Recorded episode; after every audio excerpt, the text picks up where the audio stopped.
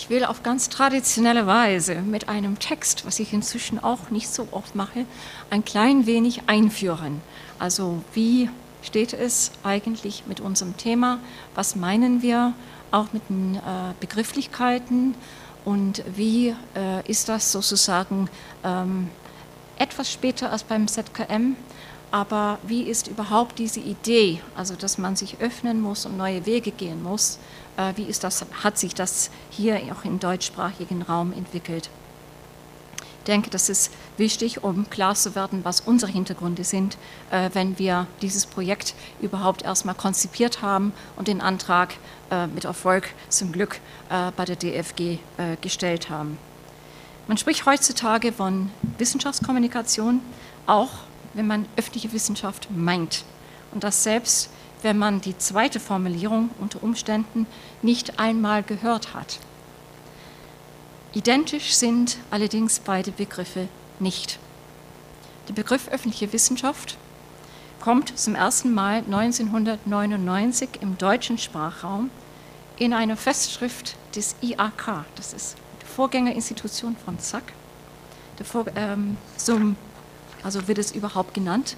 Und ich darf ähm, vielleicht einfach äh, sagen, das war ähm, ich selber, die diesen Begriff eingeführt habe. Ich sage es nicht, um zu sagen, hoho, hier bin ich, sondern ähm, um zu begreifen, dass das eigentlich Mitte der 80er Jahre war, als wir dann anfingen, äh, also dieses Institution IAK zu äh, konzipieren und also, dass wir Mitte der 90er Jahre den Begriff öffentliche Wissenschaft eingeführt hatten und dafür reichlich belächelt wurden.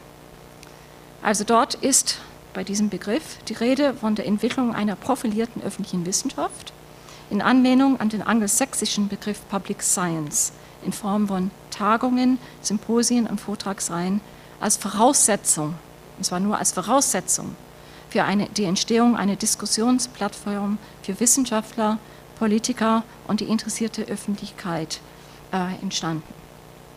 Spätestens 2006 findet der Begriff Einzug in der Fachliteratur. Und zwar, wenn ich das richtig sehe, war es der Faulstich, der das erstens mit einem Buch auch äh, genannt hat. Und dabei wird das Projekt in der Tradition der Aufklärung äh, aufgefasst. Im Buch Öffentliche Wissenschaft vom V-Stich werden zahlreiche Formen traditioneller Wissenschaftsvermittlung genannt, zum Beispiel öffentliche Vorträge, Volkshochschule und Seminarkurse, popularwissenschaftliche Zeitschriften, Wissenschaftssendungen im Fernsehen, Museen und Science Centers. Diese Formate vermitteln jedoch den Eindruck, wissenschaftliche Erkenntnisse müssten den Laien bzw. den ungelehrten Nichtwissenschaftlern beigebracht werden. Die Wissensvermittlung ist in diesen Formaten hauptsächlich frontal bzw. unidirektional. Nicht Wissenschaftler profitieren zweifelsohne aber auch von den Erkenntnissen von Wissenschaftlern. Der Input der Wissenschaft in populärwissenschaftlichen Formaten ist auch entscheidend für die Entstehung einer kritischen Öffentlichkeit. Aber Wissenschaftler, der umgekehrte Weg, können ebenso von den unterschiedlichen Wissenshintergründen der Nichtwissenschaftler profitieren. Und das ist unsere äh, Haupt, ich würde sagen, die Hauptthese überhaupt von, äh, also der Unterschied zwischen Kommunikation und öffentlicher Wissenschaft. Mit großer Freude konnte ich vor kurzem entdecken, dass das Alleinstellungsmerkmal der öffentlichen Wissenschaft, nämlich der Dialog mit der Gesellschaft, Einzug in neue akademische Kreise hält, die sich von den traditionellen Bereichen der Wissenschaftskommunikation wie Wissenschaftsjournalismus, Wissenschafts-PR oder Wissenschaftsmarketing deutlich distanzieren, so als wolle man die Gesellschaft dem Humboldtschen Bildungsideal Ideal des Weltbürgertums durch neue Medien näher bringen. So sagte Juniorprofessor für Mathematik an der Pädagogischen Hochschule Heidelberg, Dr. Christian Spannagel, in seinem Wiki zum Thema öffentliche Wissenschaft, ich zitiere, ich verwende Wikiversity als öffentlicher Wissenschaftler. Öffentliche Wissenschaft bedeutet für mich, dass man nicht nur seine Wissenschaftsprodukte veröffentlicht, sondern bereits im Prozess der wissenschaftlichen Wissensproduktion erste Konzepte, Ideen, Brainstorming-artige Stichpunkte und so weiter online stellt und mit anderen diskutiert. An einer anderen Stelle schreibt Spanagel weiter, ich verstehe unter öffentlicher Wissenschaft, dass Wissenschaftler und Nichtwissenschaftler gemeinsam an Projekten, Produkten, Erkenntnissen arbeiten und dabei aus unterschiedlichen Perspektiven und mit unterschiedlichen Erfahrungshintergründen die Welt verbessern. Dabei können kollaborative Web 2.0 Anwendungen wertvolle Werkzeuge sein. Warum bezeichnet sich Spannagel nicht als Wissenschaftskommunikator? Was ist nun der Unterschied zwischen dem Konzept der öffentlichen Wissenschaft und dem viel verbreiteteren Begriff der Wissenschaftskommunikation? Und wo kommen beide Begriffe bzw. Arbeitsweisen her?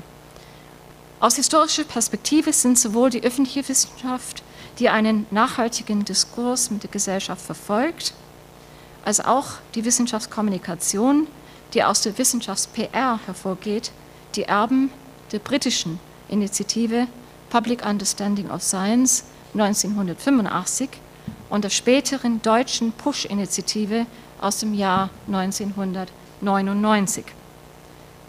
Dem Grundgedanken der Push-Initiative, also Public Understanding of Science and Humanities, lag die Annahme zugrunde, dass ein institutionell gesteuerter Dialog zwischen Wissenschaft und Gesellschaft Ängste vor technischen Innovationen abbauen und somit Wissenschaft und Gesellschaft einander annähern kann. Diese Herangehensweise, die den Fokus auf die Akzeptanz der Wissenschaft durch die Öffentlichkeit setzt, prägte die Kultur der Wissenschaftsvermittlung ein knappes Jahrzehnt lang. Die digitale Wende Mitte der 90er und insbesondere die Entstehung neuer Wissenskulturen ohne institutionelle Anbildung im Internet machen diesen traditionellen Weg vom Public Understanding of Science aus der heutigen Perspektive nicht mehr begehbar. Die institutionelle Wissenschaftskommunikation hat es heute mit einer neuen Situation, wir haben davon schon jetzt gehört, die nicht nur die Beherrschung der neuen Kommunikationsformen voraussetzt, sondern sogar eine Anpassung der Hauptziele fordert. Und ich glaube, das ist ganz, ganz zentral. Also die Ziele müssen auch angepasst werden. Wo früher die Legitimierung und die Akzeptanz im Mittelpunkt standen, ermöglichen heute kollaborative Web 2.0 Anwendungen eine öffentliche Teilhabe an der Forschung, die von den unterschiedlichen Erfahrungshintergründen der nicht wissenschaftlichen Teilnehmer profitieren können. Und ah, natürlich könnten wir lang diskutieren über die Grenzen zwischen wissenschaftlicher und nicht wissenschaftlicher Teilnehmer. Also welche sind institutionell unterwegs und so weiter. Das kann ich auch aus Zeitgründen natürlich jetzt äh, nicht machen. Diese Ansicht ist auch Dr. Michael Sonnabend, Leiter der Öffentlichkeitsarbeit für den Bereich Publikation und Internet beim Stifterverband, wenn er sagt, ich zitiere, eine lange Wissenschaftsnacht macht noch keinen kritischen Diskurs. Sonnabend 2010. In einem Blogbeitrag, 2009 zu einem der 15 besten Beiträge in deutschsprachigen Wissenschaftsblogs gewählt wurde, bringt Sonnabend die heutige Lage der Wissenschaftskommunikation sehr gut auf den Punkt. Ich zitiere. Sind die Bürger nur, nun schlauer oder kritischer? Sind wir wirklich ein Land der kleinen Forscher geworden? Haben wir alle mehr Vertrauen in die Wissenschaft und ihre Protagonisten? Man kann das nicht messen, aber die Suche nach ehrlichen Antworten auf diese Fragen scheint nicht mit derselben Energie betrieben zu werden wie jene Daueroffensive, die den vermeintlichen unwissenden Bürger endlich vom Segen wissenschaftlichen Strebens überzeugen will und deren subkatane Botschaft immer lautet, dass die Definitionshoheit über die wichtigen Fragen des Lebens eben doch beim Wissenschaftler liegt. Und ich glaube, wir sind mitten in diesem Prozess. Und das ist ein schwieriger Prozess, da zu fragen, wie ist denn das, was meinen wir damit und wo sind die richtigen Tools und Wege, um dennoch auch einen Unterschied zu machen zwischen einem spezialisierten Wissenschaftler und einer, der viel von Wissenschaft versteht, aber nicht im gleichermaßen spezialisiert ist. Die institutionelle Wissenschaftskommunikation wird deshalb oft als einseitig empfunden. Man hört häufig den Vorwurf, dass durch Wissenschaftskommunikation keine Bürgerpartizipation gelinge, sondern höchstens erfolgreiche PR-Kampagnen. Sobald man über Wissenschaft online stellt, kann ein hierarchieloser Dialog im Gang gesetzt werden. Dies muss jedoch nicht geschehen, wenn es nicht möchte. Das muss man auch sehen. Wir müssen einfach sehen, was sind die Paletten von Möglichkeiten und das ist ein Prozess. Wir werden sehen und evaluieren auch müssen, was damit wirklich geschieht. Allerdings fällt es früher oder später auf, wenn diese oder jene wissenschaftliche Einrichtung die Öffentlichkeit belehren will, ohne diese jedoch zuzuhören. Wenn man dem Netzgedanken der Kommunikationstheorie nach Wilhelm Flusser folgt, stellt man schnell fest, dass die Demokratisierung der Wissenschaftskommunikation vom neuen Kommunikationsmodell des Internets nicht nur geprägt, sondern erzwungen wird. Aber wird dieses Kommunikationsmodell von Universitäten und Forschungseinrichtungen tatsächlich praktiziert? Beispiele hierfür in Deutschland wären zum Beispiel das Projekt Unibon TV oder DFG Science TV, um zwei Beispiele zu nennen, die auch Webvideos in ihre Kommunikationsstrategie einbinden. Wenn man den daraus durchaus gelungenen Online-Auftritt dieser Projekte um ein konsistentes Web 2.0-Konzept erweitern würde, das sich zum Ziel setzt, gesellschaftlich relevante Wissenschaftsdiskurse anzustößen, dann hätten wir hier tatsächlich einen Fall moderner öffentlicher Wissenschaft. Für deutsche Forschungseinrichtungen und Institutionen ist dieser Zustand allerdings noch nicht erreicht. Die Arbeit des Wissenschaftskommunikators begrenzt sich bisher auf die Rolle des Übersetzers, des Mediators zwischen Elfenbeinturm, darüber könnte man auch lange reden, äh, was wir damit meinen und was wir auch nicht darunter verstehen, und Volk. Die Kommunikation nach außen funktioniert jedoch nach anderen Regeln, obwohl das Push-Memorandum eine sehr gute Grundlage für die Verbreitung und Populisierung von Wissenschaft war, erfolgen keine nennenswerte Diskurse, so dass Kritiker wie Matthias Koring 2009 den institutionellen Akteuren nahezu vorwerfen, Steuergelder nämlich zur Selbstdarstellung auszugeben. Koring verteidigt dabei die Figur des Wissenschaftsjournalisten als einzige Person, der imstande ist, die Rolle des Mediators zwischen Wissenschaft und Gesellschaft glaubwürdig und unabhängig zu erfüllen. Auch das könnte man sehr in Frage stellen. Aber ich ähm, werfe das hier einfach äh, in die Runde. Wir können darüber vielleicht im Verlauf auch äh, unserer Symposium auch in den Kaffeepausen zurückkommen. Kommunizieren in der Online-Welt ist aber grundsätzlich eine Geisteshaltung, die auch die Akteure der Universitäten und Forschungseinrichtungen früher oder später überkommen wird. Wie Sonnabend 2010 sagt, ich zitiere, Sie, also die Wissenschaftskommunikation im Internet, verlangt Dialogbereitschaft und ein echtes Interesse am Gegenüber. Sie braucht flache Hierarchien und medienkompetente Akteure. Selbst Wissenschaftsjournalisten werden durch Wissenschaftsblogger mittlerweile in Schach gehalten wenn diese Falschbericht erstatten oder sogar Lügen oder Ideologisierungen in die Welt setzen.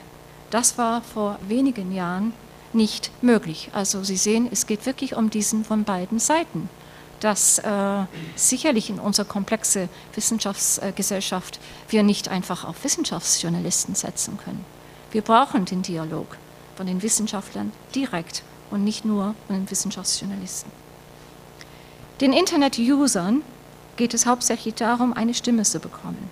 Das Web 2.0 bietet auf unhierarchische Weise die Möglichkeit, an, Meinungsbildungsprozessen teilzunehmen bzw. sich selbst zu beeinflussen. Was bleibt denn die Akteuren an Universitäten übrig?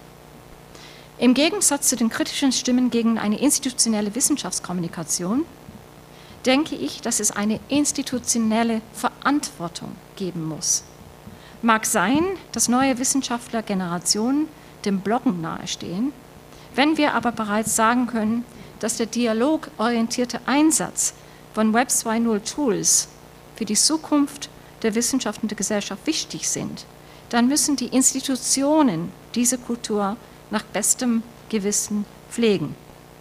Im Einklang mit Sonnabend denke ich aber auch, dass für die viele Einrichtungen, das wird für die vielen Einrichtungen auch ein dorniger Weg sein. Und vielleicht darf ich einfach sagen, ich bin ganz sicher, dass wenn wir versucht hätten, unser ähm, Projekt zu starten mit der DFG vor zehn Jahren, ich bin nicht sicher, ob wir das hingekriegt hätten. Und ähm, also deswegen also mein Dank nochmal an die SFBs. Dann, das nimmt ihre Zeit, es nimmt ihre Energie, es sind neue Welten und das ist nicht trivial. Aber ich bestehe darauf, oder meine Hauptthese ist, wir haben alle gemeinsam diese institutionelle Verantwortung, auch innerhalb der Institutionen zu überlegen, wie können wir diese wirklich schwierigen Weg gehen und wie können wir abwägen, welche Energie, welche Zeit und in welchen institutionellen Zusammenarbeit äh, wir das auf dem Weg äh, bringen können. Ich habe es gerade gesagt, man muss viel Energie investieren, um ein Projekt wie Inside Science oder DFG Science TV auf die Beine zu stellen. Noch komplizierter mag die Wartung zum Beispiel der Feedback-Kanäle und die ständige Aktualisierung der Kommunikationsmethoden scheinen. Also da sind wir auch nicht wirklich dazu äh, bis jetzt ausgestattet. Aber sind die Akteure an Universitäten und Forschungseinrichtungen nicht letzten Endes auch dafür da, können wir uns fragen, die gesellschaftliche Kohäsion durch bildende Maßnahmen und demokratische Kommunikationsrichtlinien zu garantieren? Dass es sich lohnt, beweisen nicht wenige Nachrichten aus der Blogosphäre. Im dritten Forum Wissenschaftskommunikation vom Wissenschaft in Dialog erzählte zum Beispiel der Umweltforscher von Potsdam Institut für Klimafolgenforschung, Stefan Ramstoff, wie man als Wissenschaftsblogger dubiose Desinformationskampagnen, die die Erderwärmung fast leugnen, demontieren kann ohne fürchten zu müssen, dass die eigene Aussage durch Medienvertreter aus dem Kontext gerissen wird. Ein herausragendes Beispiel stellt das Webportal galaxyzoo.org dar, an dem sich das Haus der Astronomie in Heidelberg beteiligt hat. Über diese Plattform kann man sich als Astronomieinteressierter an der Auswertung von Galaxienbildern des Hubble-Teleskops beteiligen. Unter den Teilnehmern befand sich die Niederländerin Henny van Akel, die auf einem der Bilder ein merkwürdiges grünes Gebilde fand, das sie in Fachkreisen inzwischen berühmt gemacht hat. Dabei handelte es sich um das Lichtecho eines Quasars, das zu den entferntesten Objekten des Universums zählt. Das Objekt würde Hannis Vorwerb übersetzt, Hannis Ding genannt. Die Revolution hat diesmal von unten angefangen. Revolution kann man auch so setzen. Und alle Einrichtungen wollen irgendwie dem Trend der Website nur Sache nachgehen, ohne in die Kultur der echten hierarchielosen Kommunikation aus, äh, einzutauchen. Ich glaube, das ist eben genau der Punkt, wo wir jetzt stehen. Man will es, aber man will es nicht wirklich. Man will zumindest die Kontrolle nicht abgeben. So wird es aber auf längere Sicht nicht funktionieren. Da müssen wir neue Wege gehen und finden. Diese Beispiele zeigen, dass es durchaus erfolgreiche Initiativen gibt, die den Wissenschaftlern weiterhelfen. Und das ist natürlich auch unser Anliegen, den Wissenschaftlern hierbei zu unterstützen und zu helfen und diesen Weg zu gehen. Ein erster Schritt ist sicherlich das Anbieten von Feedback-Tools, damit die Öffentlichkeit die Möglichkeit hat, mitzureden. Man kann zwar nicht alle Wissenschaftler einer Einrichtung dazu bringen, selbst zu bloggen, sollte man vielleicht auch gar nicht, aber wenn die Kultur des Bloggens in dieser Einrichtung nicht vorbildlich praktiziert wird, wenn das demokratische Gedankengut der öffentlichen Wissenschaft nicht an die Wissenschaftler vermittelt wird, werden sie höchstens nur deswegen zu den neuen Medien greifen, weil sie Werbung für die eigene Einrichtung machen wollen. Das ist eine anachronistische Ausgangssituation, die im heutigen Wissenschaftshandlungssystem sicherlich tief verwurzelt ist, aber das ist unsere These, wirklich dringend ergänzt werden muss. Um davon wegzukommen, sollte man Wissenschaftler in das Abenteuer der öffentlichen Wissenschaft einführen. Das bemühen wir uns mit unserem Projekt, denn es geht hier nicht um ein paar Hausaufgaben, sondern um die praxisnahe Übung einer Schlüsselkompetenz, nämlich die Fähigkeit, sich an transdisziplinären Diskursen zu beteiligen und diese auch anzustoßen. Transdisziplinarität entsteht nur dann, wenn die beteiligten Fachpersonen im offenen und transparenten Dialog interagieren. Der Begriff an sich hat kein einheitliches Verständnis im wissenschaftlichen Gebrauch.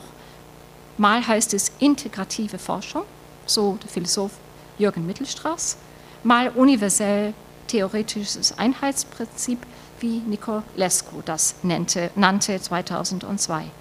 Auch in der Kunst bezeichnet man, bezeichnet man mit Transdisziplinarität die Zusammenarbeit zwischen verschiedenen Kunstgattungen oder Wissensbereichen. Wenn, wie man, wie dem auch sei, transdisziplinäres Arbeiten in der öffentlichen Wissenschaft bedarf der Fähigkeit von Personen, die moderierend einen kritischen Dialog initiieren und, initiieren und fordern. Ich komme zum Schluss. Ein Blick in die Wissenschaftsgeschichte zeigt, dass disziplinübergreifende und kritisch, kritisch selbstreflektierende Begriffe wie Inter- und Transdisziplinarität immer dann Konjunktur haben, wenn gesellschaftliche Umbrüche und Krisen vor der Tür stehen.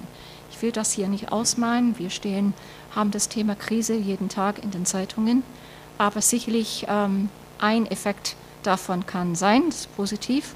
Man überlegt, welchen Dialog äh, auch in anderen Dingen äh, man weiter verstärken muss, die man also benutzen kann, um also wirklich auch äh, zwischen Experten und die sogenannten Nicht-Experten äh, andere Wege zu gehen. Und ich glaube, dass die Wissenschaft sich von dem auch nicht ausschließen kann und darf. Ähm, ich will es nicht darauf reduzieren, aber sicherlich auch, wenn es darum geht, also letzten Endes eine institutionelle ähm, Verantwortung für, wie Gelder ausgegeben werden und die also Diskussion darüber, dann kommt man ohnehin an eine Art von Öffentlichkeit, was nicht immer sehr aufgeklärt ist. Und deswegen denke ich in aller Sinn, dass es auch einfach ein Gebot der Zeit ist, mit dem neuen Netz zu überlegen, welche Möglichkeiten also in einem kollaborativen 2.0-Sinne äh, eröffnet werden. Und ich bin jetzt sehr, sehr gespannt, auf was wir heute hören werden. Ganz herzlichen Dank.